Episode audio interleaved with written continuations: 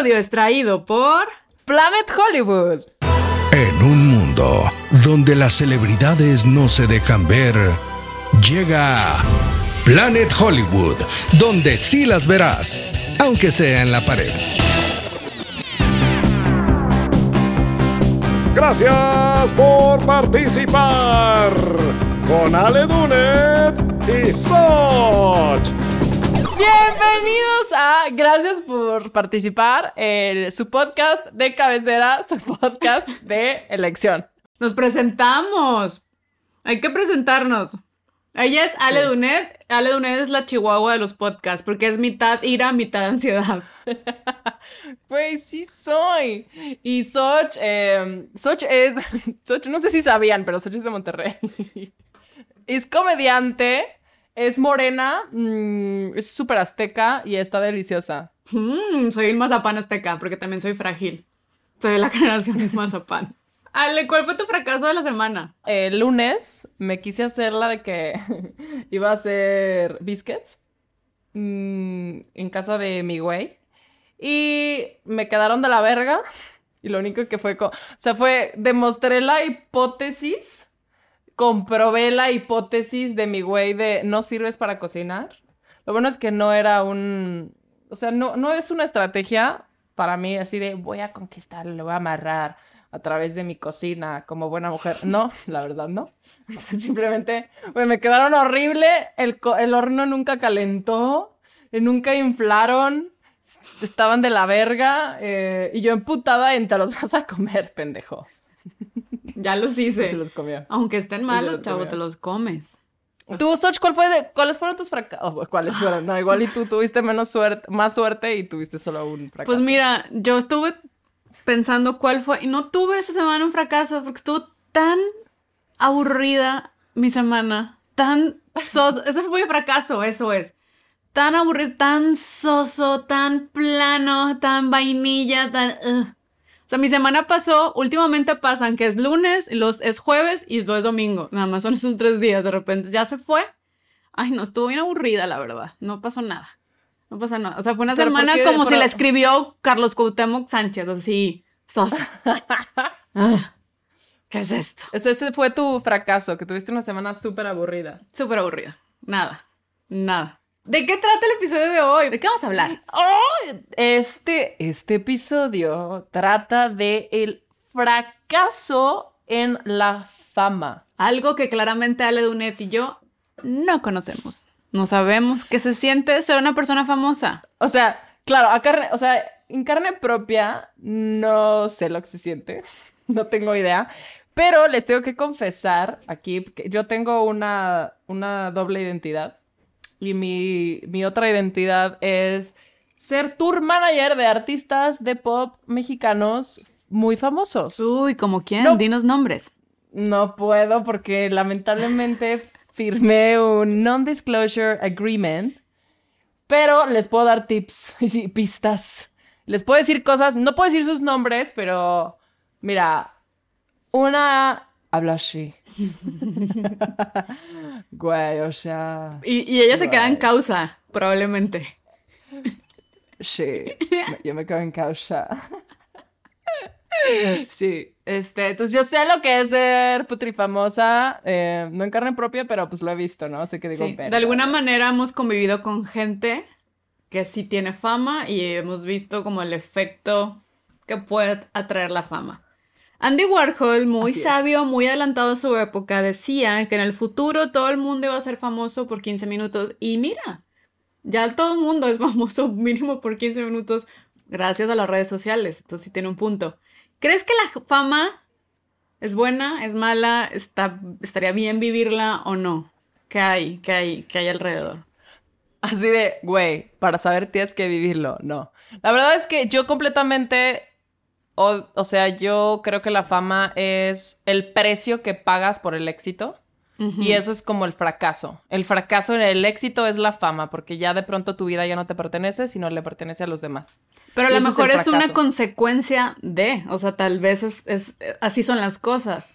O sea, al final tú quieres reconocimiento por lo que estás haciendo y todos los primates buscan el reconocimiento, menos los orangutanes, porque los orangutanes tienen mucha paz interna y les vale pito lo que tuiteen sobre ellos, pero todos los demás sí hay. Yo creo que es porque no saben leer. Si supieran leer, estarían histéricos, emputadísimos, súper indignados. Así Pero de, los chimpancés- de, no puedo creer que me hayan dicho esto. Pero los chimpancés sí quieren reconocimiento y los bonobos, o sea, todos los primates y nosotros queremos reconocimiento de alguna manera. Entonces es, Sí.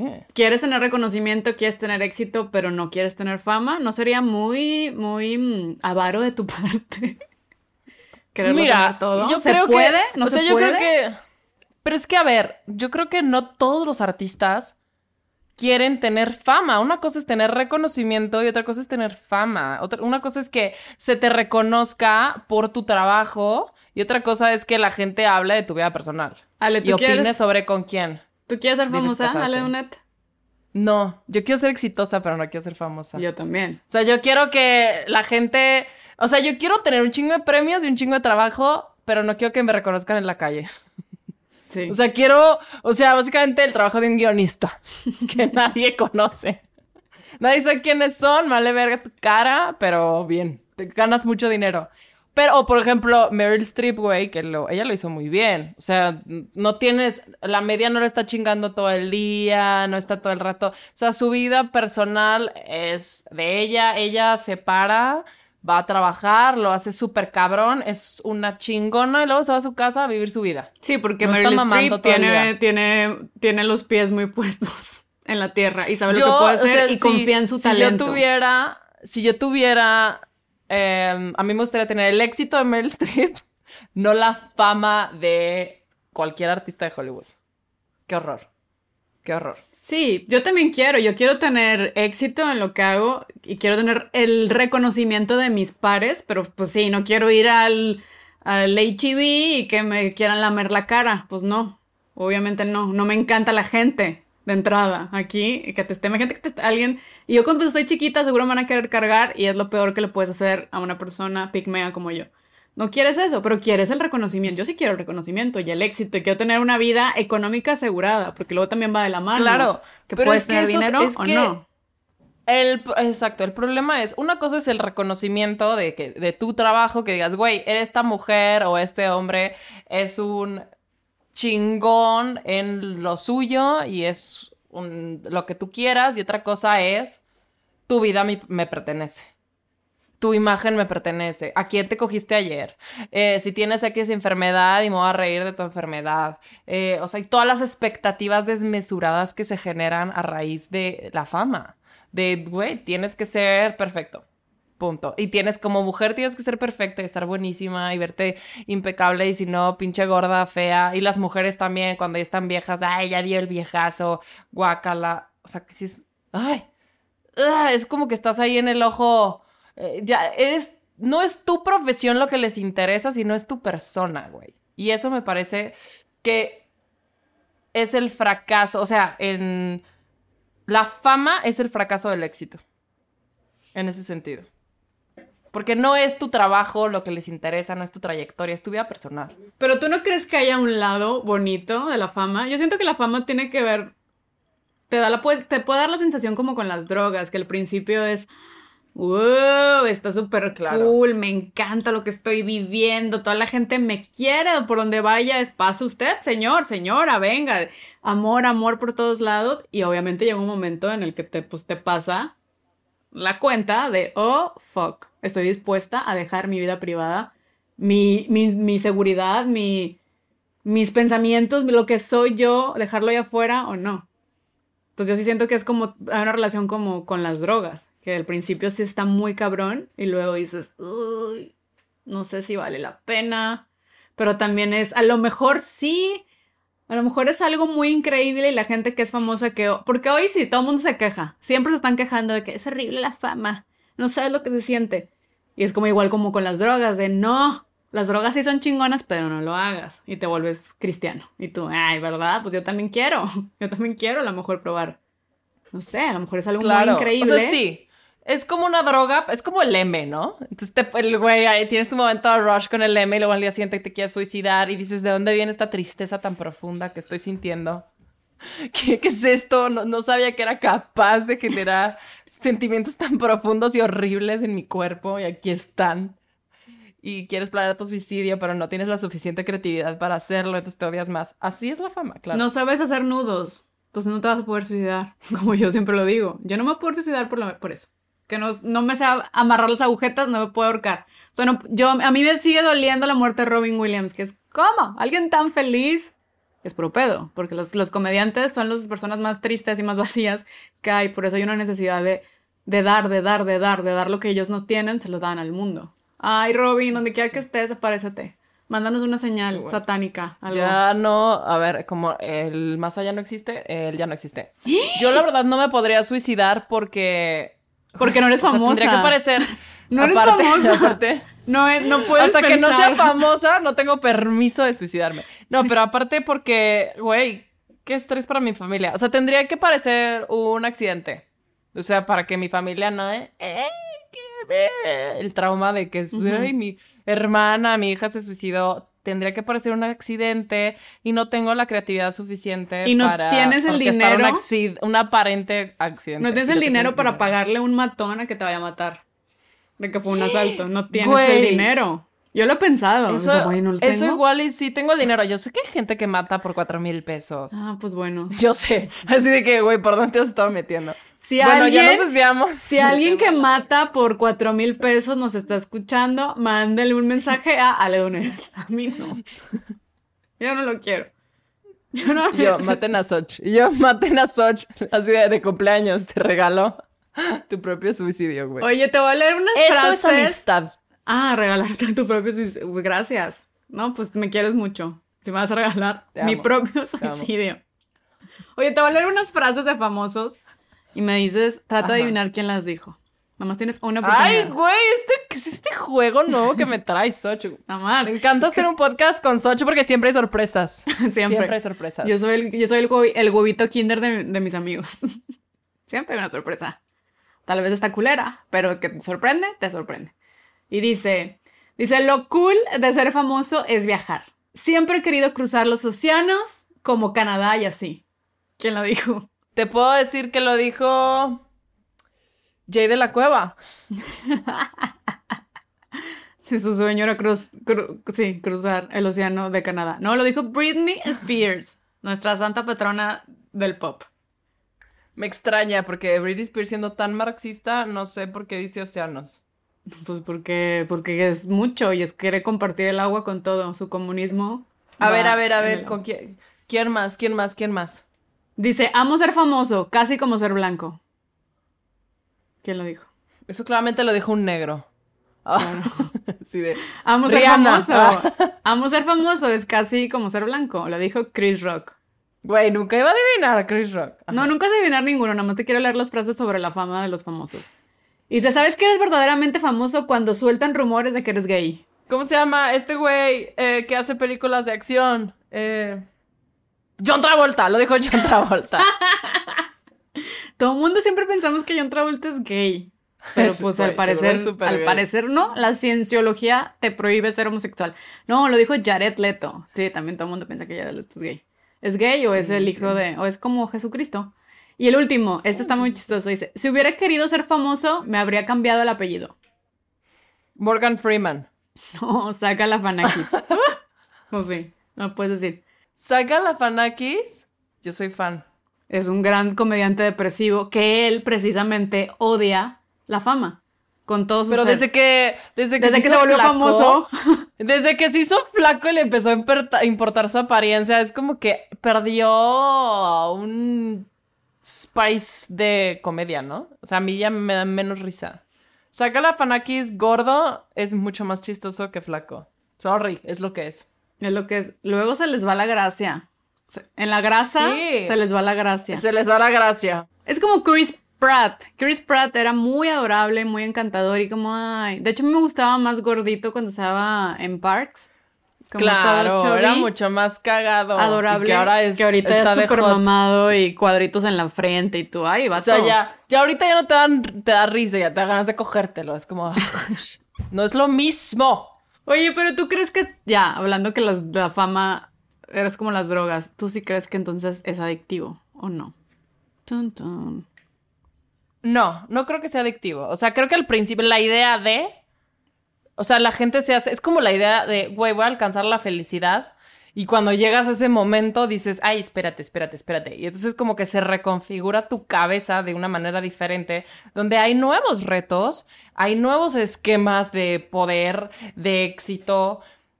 Y ahora de pronto ya eres eh, una imagen pública, donde la gente tiene chingos de expectativas puestas en ti y te, pues, te empiezas a volver como hiperconsciente de ti mismo. Pero ¿no crees que cuando está la ausencia de la fama, la gente también se puede volver loca? Porque luego está la necesidad de aprobación muy Claro. fuerte. No, no, claro. Y, No, y claro, lo o ves, sea, lo ves sí. en celebridades que viven de sus éxitos del pasado y están aferrados. Entonces es, quiero, o sea, ¿qué quiero? Quiero que me sigan reconociendo, que el mundo me ame, o, o es mentira, o es que yo también a veces dudo, o sea, lo que te decía de sí, se quejan mucho de la fama, pero si se las quitas, se van a quejar de que ya no la porque- tienen, pero porque el, el por- caso es quejarte de algo. No sé si sea quejarte de algo, sino creo que más bien entras en, o sea, por ejemplo, entras en un grupo social diferente, que es mucho más reducido, y también esto te genera una tendencia, porque pues todos están ahí y, y todos son exitosos, entonces tú te empiezas a comparar también con esas personas exitosas. Pero a lo mejor también empiezas a dices, tener- wow, pertenezco a este pequeño grupo en que la Creo humanidad la mayor es mínimo. Mira, en mi experiencia, en mi experiencia de trabajando con artistas muy famosos, ninguno se ha sentido así. Siempre hay una sensación de competitividad donde el otro quizás es más talentoso, el otro quizás es más exitoso que tú y ahora ya, si antes estabas en un grupo compitiendo contra 70 mil, ahora estás compitiendo contra 100. Pero esos 100 son los mejores y tú estás ahí, entonces dices, güey, ¿quién soy yo? Yo no quiero ser el último en estos Ujú. 100.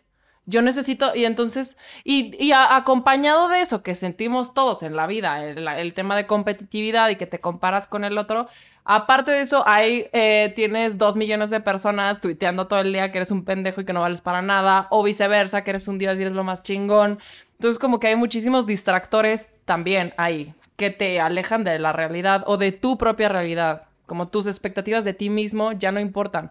Ya es qué expectativas tiene el otro de mí porque yo necesito cumplirlas. Y es imposible de cumplir porque es un perfeccionismo, güey, inalcanzable. No, y no se puede, porque es estar cumpliendo los caprichos del otro. O sea, es que tú qué quieres, porque estás aquí en primera, ¿cómo llegaste? Querías trabajar, querías cantar, querías hacer música, querías actuar, querías escribir, querías, lo lograste. Entonces el siguiente paso es, pues, en- entrar en este pequeño círculo, porque es pequeño círculo. Digo, ya estamos hablando de gente que ya ultra famosa. Pero incluso, incluso entre en los círculos de los que son famosos y no son ultra famosos, pero son famosos, también hay ese nivel de mame igual, eh, güey. Ah, pues es que ese nivel está con el ser humano.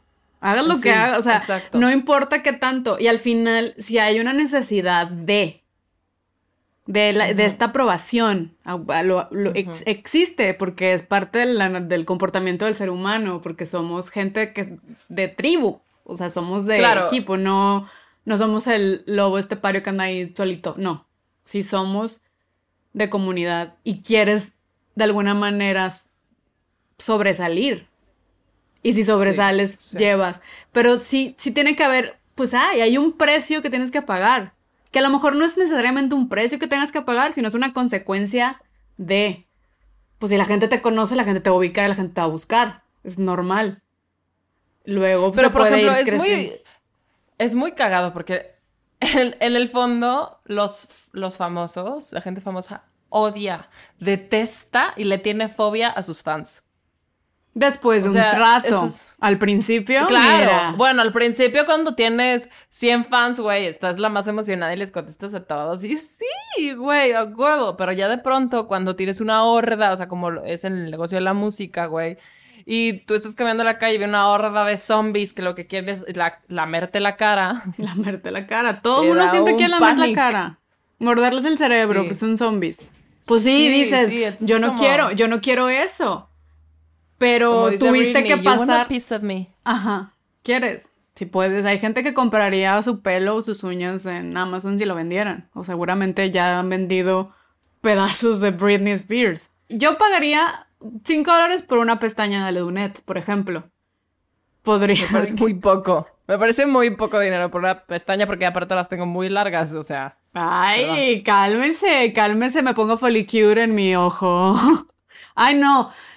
Folicure no se está patrocinando, no hay que mencionar marcas. Sí, exacto. Pero hay gente que sí pero- compraría por un pedazo, por Sí. tu pelo, por una uña, que es lo más fácil que Pues como, como Gwyneth Paltrow, que está vendiendo velas con su vagina, de su olor vaginal. Y, güey, están sold out y las venden miles de dólares. O sea, dice, this smells like my vagina. O sea, y así se llama. Lo que está haciendo Winnet es siendo visionaria de, pues ya soy ultra famosa, pues utilice, pues bah, a mí, a mí no se me cierra el mundo. A mí las deudas no me, Me arrebasan. encanta así, momento, güey, así me quiero inspirar y prendo una, una vagina, prendo una vela que huela a la vagina de Gwyneth. Gwyneth. ¿Para qué? Gwyneth, la que me robó mi éxito en la infancia. La Ah. que te robó. Es como dices, ¿para qué comprarías una, una vela con olor a vagina? O sea, como el equivalente acá sería que una... Si un incienso con olor a pene, no, gracias. Me quiero relajar. Depende de no quién quiero- sea. Pero aquí es la cuestión, es depende de quién sea la vagina, güey. Uh, Si es la vagina de tu mamá, igual y no te apetece. Pero me Pero vale. si es la vagina de Gwyneth, y Gwyneth da la casualidad que no es tu mamá, sino tu crush, pues, güey, igual le dices, uh, mm, vagina Ay, de no, Gwyneth. tal vez es- yo digo, mm, creo que prefiero que huela a lavanda que huela a una vagina mi sala, yo. Pero tal vez tú, Ale, te veo, te veo con muchas ganas de comprar esas velas. Mira, yo me puse a ver precios, pero era por la, por la curiosidad, pero del hecho de saber a qué huele una vagina que no es la mía. no es tanto el morbo de mm, sexual, sino es hay algo, hay un componente biológico de quiero oler otra vagina que no sea la mía, porque yo al ser una persona heterosexual no he podido, Oler. ¿sabes? Oler otras vaginas. Has tenido la oportunidad. No, se me ha dado, no se ¿No, me ha se- ¿No te ha pasado que has entrado a algún baño público y de repente huele a vagina? Que es, o sea, que No. estuvo una mujer No antes mames, que ese olor horrible es de una vagina. de una vagina muy apestosa, una vagina que tiene que ir a, a su ginecólogo inmediato. Mujeres que nos Me están escuchando, cuando han entrado luego ese es un baño que tiene un olor tan penetrante, es olor a vagina enferma. Ya lo has olido. Lo oliste en un Sanborns. Ale. ¿Me puedes explicar? Sí, exactamente. Ya lo oliste. ¿Me puedes explicar cómo pasamos de hablar de el fracaso en la fama a hablar sobre las vaginas apestosas en Sanborns? ¿Por qué? Porque la fama te lleva por caminos misteriosos. No sabes a dónde. Y la fama Es nunca un sabes hecho. para Eso dónde te va a llevar. hecho. La fama te puede llevar a disfrutar y tener un departamento en París. O la fama te puede llevar a que, tra- que ya estés en Sanborns oliendo vaginas ajenas. Eso puede pasar. Al- alguien, alguien, seguro Adela Noriega, que fue muy famosa en los 90 y ahorita no, nadie tiene idea dónde está, seguramente ella está en Sanborns. Y a lo mejor es su vagina. ¿Qué otro efecto psicológico hay? También se ponen como bien. Desconfían. La, la gente muy famosa desconfía de las personas. O sea, su círculo se vuelve de tres. Es que también te voy a decir porque Porque la gente quiere aprovechar de. Sí, o sea, yo, yo que he trabajado con artistas que no fueron, o sea, yo he trabajado con artistas que se hicieron famosos de putazo y artistas que ya nacieron siendo famosos. ¿Cómo naces siendo famoso? ¿De yo, qué na- hijo? yo, yo no había nacido y era famosa, güey. Así Ah. a el güey. eh, Que les costó. También es diferente cómo asumes tu fama. Sí. Pero, por ejemplo, los que se hicieron famosos, pues no conservan muchos amigos de su vida pasada. Uno, por estrato social. Entonces hay algo, o sea, un componente donde a la gente normal les empieza como a cagar, a tu gente cercana le empieza a cagar que estés teniendo tanto éxito y que te hayas hecho súper famoso de alguna manera. Y también se quieren aprovechar de ti porque empiezas a, ganar un chingo de dinero, entonces te empiezan a pedir varo o empiezan a dar por hecho de que tú tienes que pagar y tienes que hacer cosas. Y de pronto, pues, güey, eh, por ejemplo, este dúo de hermanos con los que yo trabajaba, se hicieron, o sea, uno pasó de trabajar en Costco a ser el que te, te revisaba las cosas de, de, güey, que no te robes cosas, a de pronto estar ganando medio millón de pesos por show, pues güey, tienes un chingo de dinero, pero todos tus amigos a tu alrededor con los que tú creciste, no les alcanza para irse a comer a X lugar o tal, o para irse de viaje a X o Y o Z. Entonces ya de pronto el modelo de vida que te empiezas a dar tú ya no, ya no es equiparable con el que, pues la gente que Entonces, cercana ahí tiene. el famoso lo que tiene que hacer es, pues yo tengo un chingo de varo, tú no, y si no quiero estar pagándole a toda la gente, porque llega un momento en que te puedes cansar o sentirte aprovechado, pues es bueno, no, no vayas a pie de cuchón, o como se llame, vete a casa de Toño. Pero no quieres ir a casa de Toño porque la gente te va a lamer la cara. te empieza a lamer la cara y te empiezan a, co- a- a acosar todos. Entonces, ¿qué pasa? Te Pero a puedes ir a pie de cuchón todos los días porque la gente te quiere lamer la cara. Entonces también es, es una cosa, o sea, que va ligada con... As- Sí, es, es asumir las y- conse- es asumir las consecuencias de, de tu éxito. Pero es como, pero también lo dices como si fuera su culpa. Ah, no. No, no, no, no, no es su culpa, es que chingón, pero pues es, es, es eso, es, tienes, va de la mano. También, pues hay muchas enfermedades psicológicas que se desatan por la fama. Tenemos el caso, pues Robin Williams, depresivo desde los 70 y se terminó ahorcando. Whitney Houston también cargaba con depresión y se mató. Amy Winehouse, o sea que también te arrastra porque necesitas pues necesitas salidas y necesitas calmar de alguna manera las voces. Britney, yo no sabía hasta hace poco, hasta hace una hora que Ale me dijo Ajá. que Britney también ya tiene un, o sea, es bipolar. Yo no tenía idea. Se perdieron, se perdieron de esta discusión. Eh, yo defendía a Britney como si Britney fuera mi hermana, así de, güey, no juzgues a Britney porque No, tiene. están diciendo, yo no lo estoy bipolar". juzgando. La gente va a pensar que yo juzgué a Britney. No, yo nomás decía que, que la familia la manejaba como principios de demencia. Yo no sabía que sí tenía un Hazme el trastorno favor. bipolar. Güey, mi abuela tiene 92 años y tiene principios de demencia porque tiene 92 años y empieza a olvidarse de las cosas. Yo no, abrí- yo no veo a Britney olvidándosele nada, güey. O sea, absolutamente nada. La veo bastante drogada, eso sí. Sí. Y con unos looks muy raros y que ya por favor ya se deje de poner eyeliner en los ojos porque ya no se le ve bien. Me da ganas como de pasarle un pinche algodoncito, güey, con el baba y limpiarle el ojito abajo de pandita. Es la reina del pop, puede hacer lo que quiera. Pero Britney justo es un gran ejemplo de todo esto, del, del, del fracaso que te puede llevar la fama. Y ahorita se retomó el hashtag Free Britney, que eso empezó, bueno, se hizo más fuerte ah, el año el pasado. 2009, ¿no? Sí, pero en el 2009 empezó. Sí, pero se, se empezó a hacer como más fuerte el año pasado que En porque Britney 2019. dijo que ella estaba haciendo como pues una prisionera de, de su casa. Pero les damos como el resumen general de todo lo que está pasando con Britney.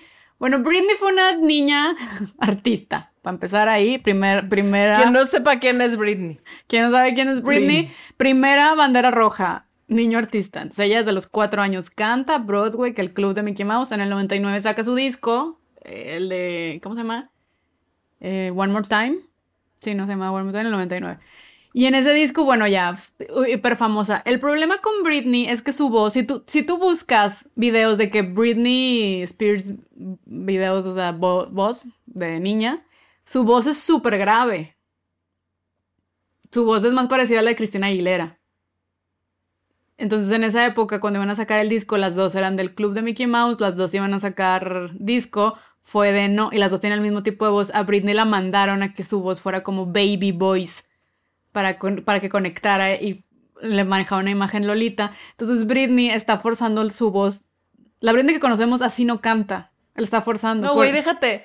Hasta cómo habla. She talks like this. O sea, Entonces- ella habla. en Entonces su a Britney día la- a día, sí. de entrada la obligaron a ser otra persona que no es. Y tú ves sus videos de niña, tiene un vocerrón que dices, ¿qué? ¿Ricardo Rocha está, está cantando acaso?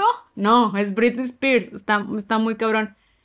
Eh, después ella, bueno, ya fama máxima, se hizo la estrella al pop, todo, Justin Timberlake, Kramer River, todos vimos eso, MTV, fuimos testigos, beso, Madonna, Cristina Aguilera, wow, se nos voló la cabeza. Britney estaba, tenía el mundo a sus pies, Britney con una boa, espectacular. En el 2007, Britney tiene un colapso, pero colapsó enfrente de todo el mundo, que es cuando se rapó. Que hoy en día, a mis 35 años, digo, entiendo cabrona Britney, entiendo por qué lo hizo. Todos hemos estado a punto de, hacer un Britney Spears. y raparon. Entonces Britney se rapa. En ese momento había tenido un divorcio mediático. eh, pierde la custodia de sus hijos. Como que se le empezó a creer el mundo. Se empezó a hablar con acento británico, usar pelucas rosas. O sea, empezó Pero como a entrar en un brote psicótico. Tuvo, tuvo brote, sí, de, o sea, bipolar, güey. Ujú, O sea, luego le diagnosticaron bipolaridad. Sí, pero en ese momento la gente no sabía, entonces veía un comportamiento que decíamos, Britney, yo pensé que Britney se iba a matar en esa época cuando pasó, yo creo que a todos nos pasó por la cabeza el, oh, o sea, no te sorprendería si Britney se hubiera matado, eso es a lo que voy, porque la vimos colapsarse, entonces era la fama, el exceso, hay videos, si tú buscas Britney paparazzi, está cabrón, está cabrón como la, lo que decías de la horda, que la siguen y ella nada más y llorando que déjenme en paz, déjenme en paz. Después de esto que pasa en el, eh, todo esto en el 2007, el papá, James Spears, pues mete como una orden de, pues pide ser su tutor durante un año. Dice, yo la voy a controlar, yo la voy a manejar, porque ella no, pues no puede. La meten a un hospital, a una clínica psiquiátrica, ¿no? Para que se controle. Le- el juez le aprueba al papá que sea el tutor. Y a los dos meses de que, que había estado en el hospital, ya estaba en How I Met Your Mother y empezó como a, a chambear un chingo. Empezó a trabajar, empezó a trabajar, empezó a trabajar. Y esto fue hace 12 años. Después el papá pasó el año, pidió ya como la custodia definitiva y pues Britney, pues es lo que Britney conocemos ahorita y no ha parado de trabajar. Entonces muchos, está la cuestión de Free the ¿Cómo que Britney. no ha parado de trabajar? Ah, porque decían, oye, pues si estuvo en un hospital, pues dale chance que descanse, que se tome un tiempo para sanar. No, Britney, no, Britney no ha dejado de, de trabajar. Bueno, no, sí, o sea, ahorita, güey, está hace cuánto tiempo yo no la he visto haciendo nada. no, ¿Tú es que estuvo en Las Vegas con show fijo. Te voy a decir lo que hizo Pero le- Brit. La cancelaron cuando tuvo como que tuvo otro brote, ¿no? O sea, fue coincidió que su papá se enfermó y entonces ella tuvo otro brote y como que canceló todo lo que había vuelto a como rebuild, ¿no? A reconstruir. Sí, pero fue porque el papá, como él no podía supervisar, bueno, es lo que dicen. Cancelaron. Sí, yo creo, yo también creo que sí. O sea, güey, la verdad, yo la veo en los videos y me da toda la tristeza. No toda la tristeza, primero me dio un chingo de curiosidad. La empecé a seguir en Instagram porque decía, ¿qué pedo con Britney, güey? Se le botó el pedo a esta morra. Y se ve que está drogadísima todo el Ya hay una teoría que los fans dijeron de que si Britney, si estás en peligro, eh, ponte una playera no amarilla para Ah, darnos la señal y se la puso. Entonces la gente, Britney sí está en peligro. Britney no. Pero Britney ahorita no puede hacer nada. No puede hacer nada sin la supervisión, o sea, sin el permiso de su papá. Y es muy cabrón que una mujer de 38 años. Mira, Britney no puede manejar, casarse, tener hijos, gastar su dinero, ver a sus hijos. No puede, porque no tiene la custodia. Y solo tiene el 30% de la custodia porque el papá tuvo un problema con los niños y bye. Salir de su casa, contratar sus abogados, tener control sobre su carrera, hablar de la tutela en público. No puede, no puede mencionar esto, lo que estamos haciendo nosotras, a medios. Tiene que hacer entrevistas que estén llenadas. Y, y- y al- antes de que salgan al aire las tiene que aprobar el papá. No puede usar ella, no usa sus redes sociales. No puede ir de compras, no puede salir a caminar, no puede pasear al perro, no puede ir al Starbucks, no puede salir al cine, no puede O sea, tuitear. Britney es esclava. O sea, es- creo que tiene menos derechos que un esclavo. Y Britney eh, está generando como 138 millones de dólares al año y a ella le dan solo mil- 1.500 dólares a la semana para sus gastos y el papá se está metiendo de que 100 mil al mes. No, güey. O sea, hijo de su puta madre. En estos 12 años, Britney ya hizo cuatro discos, tres giras internacionales, estuvo cuatro años de shows seguidos en Las Vegas, fue jurado de, de X Factor, lanzó su línea de perfumes de lencería y está ganando un, un barote que no puede, no puede aprovechar. Yo siento que en 20 años, Britney, cuando ya se libere, va a sacar su libro de, oigan, fue una esclava, así, enfrente de todos ustedes, y no, pues no se pudo hacer nada. Y ahorita el movimiento de Free the Britney es porque pues quieren como volver a tener un- una sesión con la jueza que la iban a tener el 22 de julio y Britney no llegó. Entonces la jueza dijo, "Yo no voy a yo no voy a hacer esto si no está la presencia de Britney." Era en línea. Entonces, y la mamá de Britney ahorita es la la que quiere ella tener la custodia. No, déjenla. Britney en algún horror. momento sí dijo. Se supone que hace un año ella pidió, o sea, Ujú. ella pidió al, al, al juez que reconsiderara, o sea, que reconsiderara lo del, lo de la, ¿cómo se llama? Tutela, conser- ¿cómo se llama? Conservatorship. Pues ¿cómo yo creo que es como la custodia, la tutela de. Sí. Pues del, O sea, que se la regresa. o Básicamente le pidió al juez que le regresara su libertad. A una mujer de Y- 38 años, adulta que Qué genera su dinero. Pero en algún momento Qué Britney, en el 2007, 2008, cuando ocurrió eso y el papá pidió, pues entiendo que ahí Britney sí se sentía segura, porque ella llegó a decir, la verdad es que qué bueno que yo no tengo que tomar ninguna decisión y está mi papá. Pues sí, un año, entiendo tu crisis y entiendo que en lo que, en lo que va sanando, pues sí puedes tener esa protección, pero ya van 12 años. Y de Sí, hecho, no mames, ella el sea, año pasado ya. la metieron al- a, a igual a la clínica porque salió con su novio manejando sin permiso, fue a un in and out a las hamburguesas y después de eso la metieron tres meses a una clínica. Entonces dices, ¿Esto es en claramente es, una esclava. Güey, sí. Es, es una esclava. Güey, todo Ay, el no. chisme, el chisme. de Liberen a Britney. Liberen a- Entonces mucha Pobrecita gente es, mía. ay, es una celebridad, no sé qué, pero del- por el otro lado es que, o sea, ni siquiera ella tiene la libertad de gozar. Pues ya sí, si la gente te va a querer comer, si te ve en la calle, pues mínimo tú poder decidir a dónde vas y con quién vas y cómo Y te mira, comen. La verdad es que, o sea, aparte, por ejemplo, Britney se hizo muy famosa desde chiquita, ¿no? Bueno, ella que reventó a los 19 años, ¿no? Yo, eh, los artistas que he visto que crecieron siendo niños famosos y siempre estando como en el ojo público, en, en particular con esta artista con la que yo trabajé en su momento, es gente profundamente desconfiada, súper paranoica. O sea, pero una, o sea, ella se hacía unas historias en su cabeza tan paranoicas que, que yo decía, güey, deberías de escribir. Cabrón, tu imaginación es, es abismal, güey. Pero ¿no será que su paranoia es porque en su mundo todo tiene que girar alrededor de ella? Entonces, absolutamente todo lo que esté Y porque a su en su alrededor, experiencia la todo van a el mundo se la ha chingado. Todo el mundo se la ha chingado. O sea, en su experiencia la gente se ha aprovechado de ella.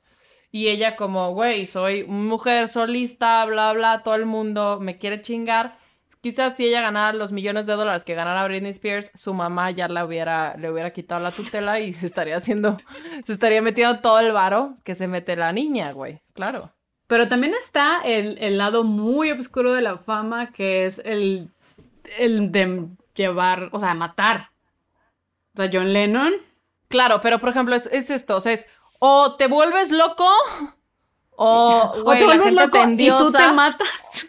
o, y tú te vas- o alguien más te mata, O ¿no? O sea, más. o alguien más te hace daño por el hecho de estar expuesto a- al ojo público, güey. Sí. Entonces la gente te endiosa, cabrón, y entonces, eh, oye, Dios, no cumpliste mis expectativas y te voy a matar. O vas a hacer, mmm, leí a Catcher in the Rye, mm, terminé de leer, tengo ganas de matar a John Lennon. Eso fue lo que pasó. Sí.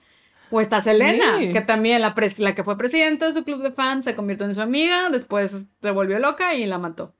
O sea, ha habido casos muy... O los que tienen sus... Sus stalkers Oye, así pero eso- Grande la eso querían marcó- matar. Y así. Eso ma- marcó un precedente en, en- en el mundo de los artistas. Por experiencia, yo con los artistas que he trabajado, es, o sea, prohibido que tengas como asistente personal a un fan. Ah, sí. O sea, de pánico. Güey, no, no, espérate. Los fans te matan, bye. Te digo que en el fondo los artistas odian a sus fans. o sea, los odian, güey. Es como, güey, qué horror. Esta gente me puede matar en cualquier momento. Los odian tener a- cerca, pero quieren que Sí. sigan comprando sus boletos y sus discos y, su- los sigan consumiendo Claro. para que ellos ganen dinero. O sea, quieren lo Exactamente. mejor de los dos mundos. Ay, yo también quiero lo mejor de Exactamente. los dos mundos. Pero, pero, por ejemplo, lo que también está horrible, güey, esto de la fama, por, lo, por ejemplo, lo que le pasó a Duffy. Que Duffy recientemente, Duffy es una cantante británica que en el, ¿qué fue? En el 2006, güey, 2007, estaba en auge, cabrón. Como con la Britney. de- Ese año, ese año estaba maldito. Ese año, ese año estuvo mucho movimiento como el 2020. Ah, or not. or not. Pero Duffy tenía la canción esta de You got me begging you for mercy. Mm, mm, Why don't you release me? Obvio aquí vamos a poner una pista de ella porque cantó horrible. Sí, porque no. Yo no sé inglés, entonces no voy a cantar. Y Duffy, güey, tranquilamente, un día celebrando su cumpleaños, eh, fue secuestrada, drogada y la transportaron a otro país. Ella no sabe ni de dónde chingados estuvo, sabe que tomó un avión, sabe que estuvo en un lugar donde no hablaban su idioma y estuvo siendo constantemente abusada sexualmente por alguien. Y luego, después, días después de ser como una esclava sexual de esta persona, la regresaron a su departamento y estuvo un mes más drogada. A partir de ahí, ella nunca más volvió a estar en el ojo público, renunció a la fama. La, o sea, eso la, la, fue como un asesinato del alma, güey, la mató. Y nunca más quiso volver a estar en los escenarios.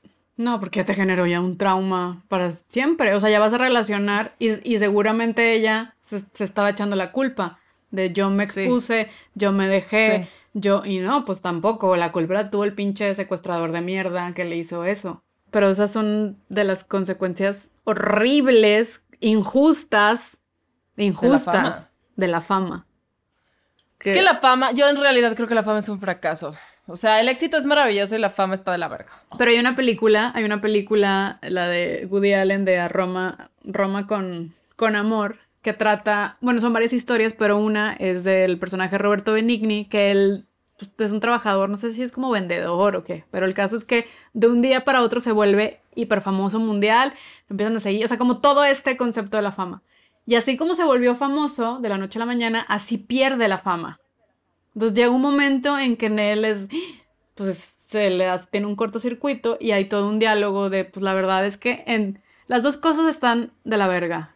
ser pobre y desconocido y ser famoso y ser rico. Pero de entre esas dos es un poco peor, o sea, es un poco menos peor ser rico y famoso. Y yo creo que claro. Sí, también. Sí, claro. Yo también, a ver, la verdad es que yo no te sé decir porque nunca he sido pobre y desconocida, ni rica y famosa. Entonces esos dos extremos no los he tocado, he sido mediocremente normal. Sí, yo también somos, somos mediocremente normales. Ya ahora vamos a entrar a So Franca.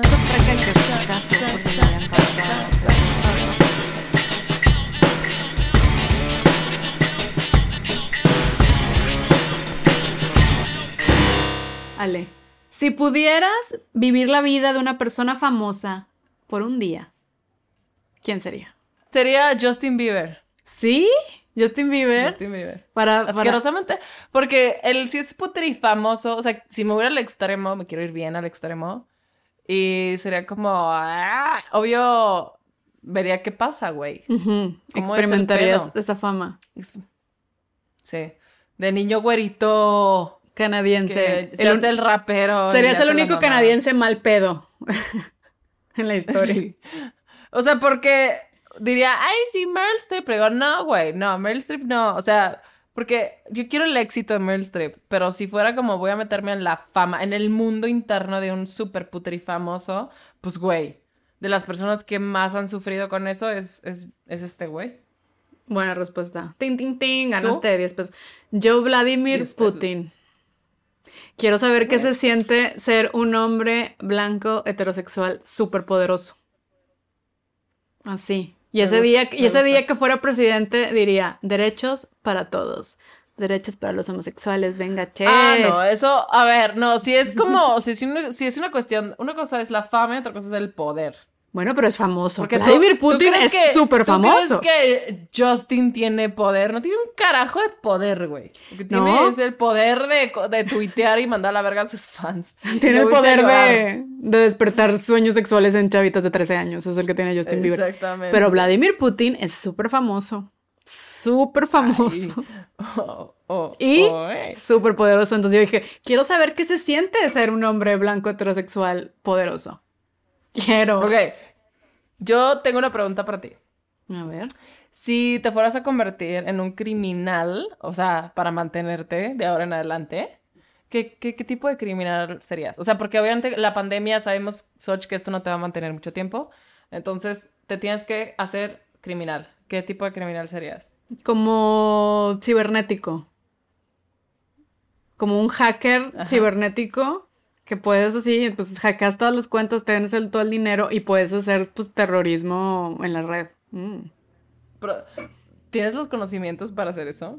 Lo aprendo. en- De seguro hay un video en. YouTube. Hay un tutorial en YouTube de cómo ser hacker. Cómo entrar anónimos. Increíble. Yo. Increíble. ¿Cuál, cuál sería el tuyo, tu crimen? Güey, yo obvio sería secuestradora.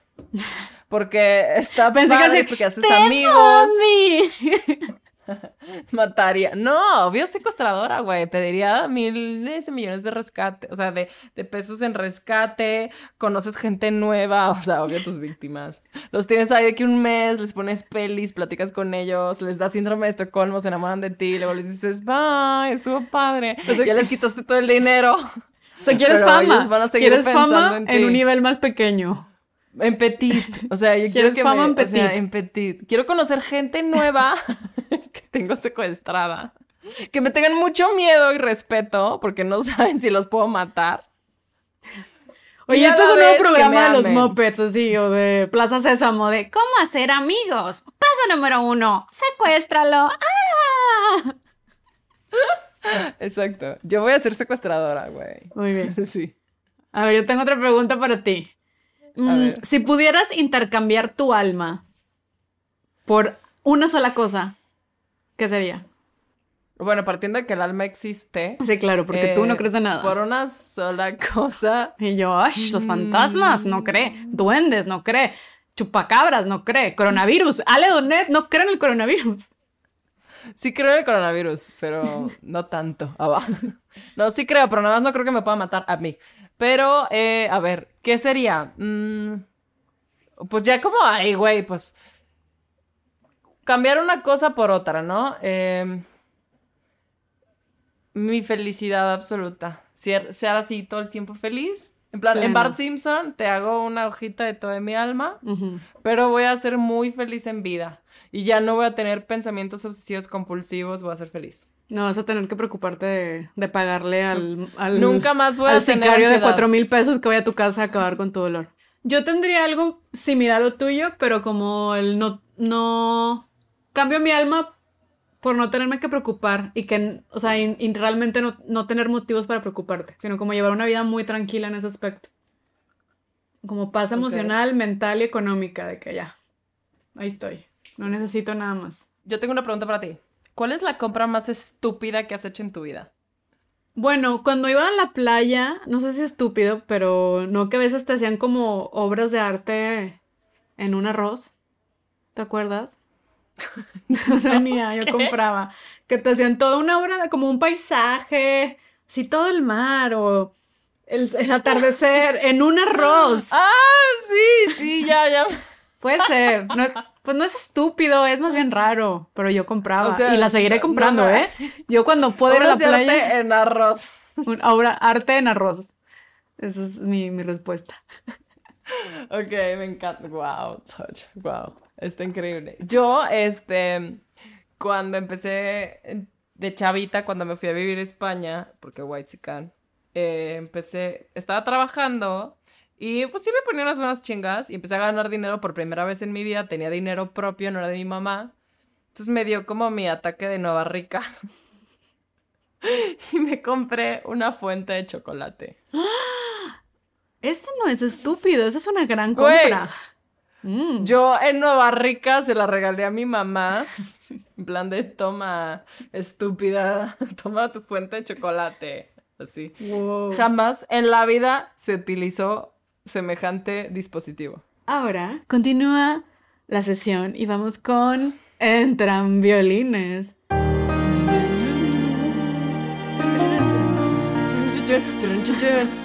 Vamos rápido.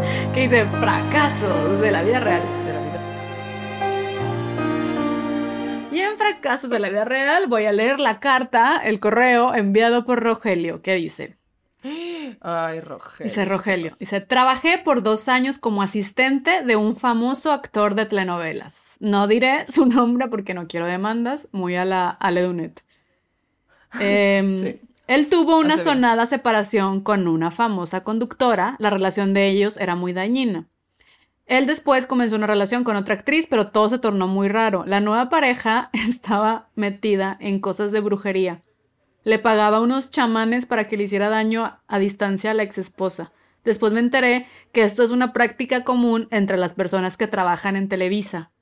Ay, güey. Ay, qué oso, güey. Yo en esa época me enfermaba cada rato. Después conseguí un trabajo en una consultoría de comunicación, dejé ese mundo atrás y ahora casi no me enfermo. Bueno, espero seguir así y que no me dé COVID. Ay, mira, Rogelio.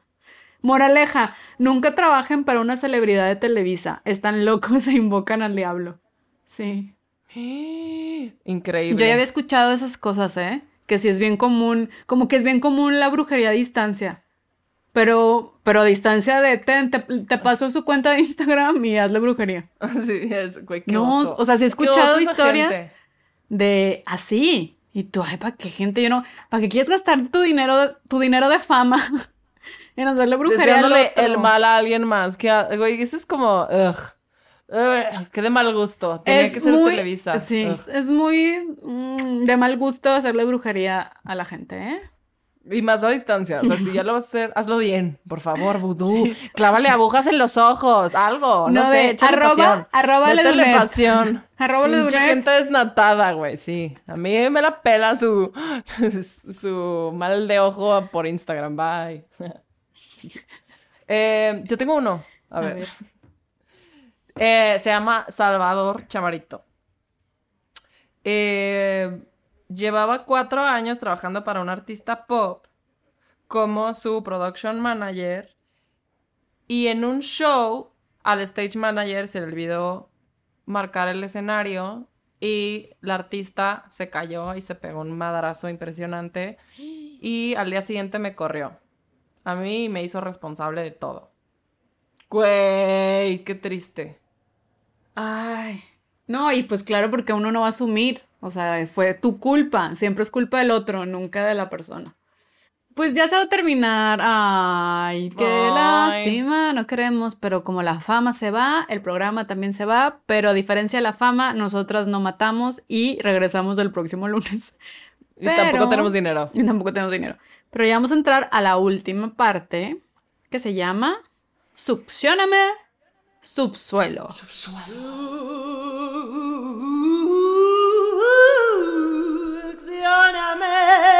subsuelo.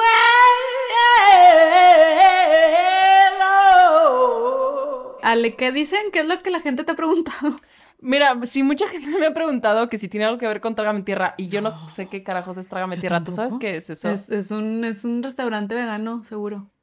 De la De la zona hipster, de la zona hipster de la ciudad, Mm. de donde están escuchando. En cada ciudad hay un, hay un trágame tierra, creo, creo. Así, así se pronuncia, lo dije bien. Pero sí. en, su- Trágame Tierra. en Succióname Subsuelo lo que hacemos es leemos las humillaciones que nos comparten, que ustedes quieren que lo digamos en, en el podcast. Y la pregunta del episodio es, ¿cuál es el momento más raro, incómodo, humillante con una celebridad mexicana? Y dice así, Víctor. Una vez vi en calzones a Alex Intec. Fue incómoda para mí, pero creo no para él.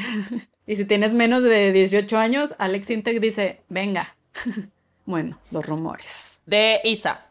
Los jueves, mi novio, de ese entonces, que era un director de cine de Hollywood famoso, jugaba póker con DiCaprio y con Toby Maguire y yo le servía los drinks. ¡No! Ella en mesera. ¿Ella en mesera? Güey, pero hubiera- wow. O sea, guau, lo hubieras, los hubieras drogado y les hubieras hecho videos besándolos para No, mí. así, algo de ADN y lo vendía en Amazon. Así tantita uña, tantito pelo y la servilleta de Ajá. que esa servilleta la usó Leonardo DiCaprio. La Soch de 13 años se hubiera vuelto loca y se hubiera comprado esa servilleta. Yo tengo otra historia, dice Carla. Dice, yo tengo uno con Chuy Navarro. Chuy Navarro, el vocalista de Rake. Y dice, resulta que yo lo amo desde tiempos inmemorables, ¿verdad? Y un día, para mi mala suerte, estaba en el camerino del 139. Yo por andar de diva mostrando mi maquillaje no traía lentes, así que no veía ni madres. Y Carlos le llama y enfrente de mí le dijo, hey carnal, a mi novia le gusta mucho lo que haces, es muy fan. Y yo toda sonsa, ciega e insensible le respondí, ¿sí? ¿Quién es? Y él, ja, ja, ja, ja. El man se dio la vuelta y se fue. Supongo todo indignado o no sé. Ya después Carlos me dijo quién era y yo estaba que me jalaba los pelos de la cola por la vergüenza. Después intenté buscarlo Ay, wow. y remediar mi error, pero ya no lo Ay, no. encontré. Corazoncito. Siguen queriendo reparar de, no, ven que si te voy a inflar tu ego, ven. Es de, de un empleado de un artista famoso de música pop que dice, dice así, por años eh, me pidió slash obligó que me pusiera la playera y después de una pandemia me retiró hasta el saludo. Oh. Y tengo otro que dice, Servivar. Me tocó ver llorar en varias ocasiones a cierta celebridad porque internet la troleó muchísimo porque sus, por sus comentarios sobre el dólar. Grave, al grado que prefirió no salir a cuadro durante un tiempo.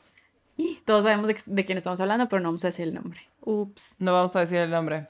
Eh, ok, yo tengo uno. Mm, empecé a trabajar de niñera con un artista eh, de música pop y estaba en su casa en un país diferente al mío mi primer semana y ella tuvo un ataque de nervios y se puso de súper mal humor. Eran las 8 de la mañana y me pidió que me saliera de la casa porque quería estar sola y estar relajada. Yo estaba en shorts y en blusa sin bra y estuve así durante 8 horas caminando por las calles de Miami esperando a que me abriera la puerta. Ay, no, es que sí, viven en otra realidad, se les bota. Pero bueno, esto fue. Gracias por participar del día de hoy. Muchas gracias por llegar hasta acá. Los queremos mucho. Cuatro personas y por que nos están favor, si pueden, estas cuatro personas agradecemos que sean, nosotros sí los valoramos como nuestros fans. No, no, no, no, no les tenemos miedo, no les tenemos asco. Estamos en esa Está etapa de bien. claro, contestamos foto, like. Ajá, de por favor. Vamos güey, a la fiesta. necesito. Tomo, tomo de tu Sí. Kool-Aid. Pero bueno, muchas gracias. Estamos, vamos a estar cada lunes. Eh, las nos pueden encontrar en nuestras redes sociales, que es en Instagram y en Twitter, arroba por participar. Y en nuestras redes personales estamos como arroba dimesoch y arroba aledunet con doble N E y T. Y en, y en YouTube nos encuentran como gracias por participar y en Facebook también. Y disfruten su semana. No sé si nos están escuchando el lunes o en qué día, pero disfruten. Y la moraleja Disfruten. del día de hoy es, si van a ser famosos, pues disfruten también su fama. No se ahorquen de preferencia. Y si sí, pues hagan bien su nudo. Ah, no, eso no es el- la moraleja. Si vas a ser famoso, vende velas con olor a vagina. Gracias por participar. Gracias a la vagina de Gwyneth. la próxima semana. Gracias por participar. Gracias por participar con Ale Dunet y Soch.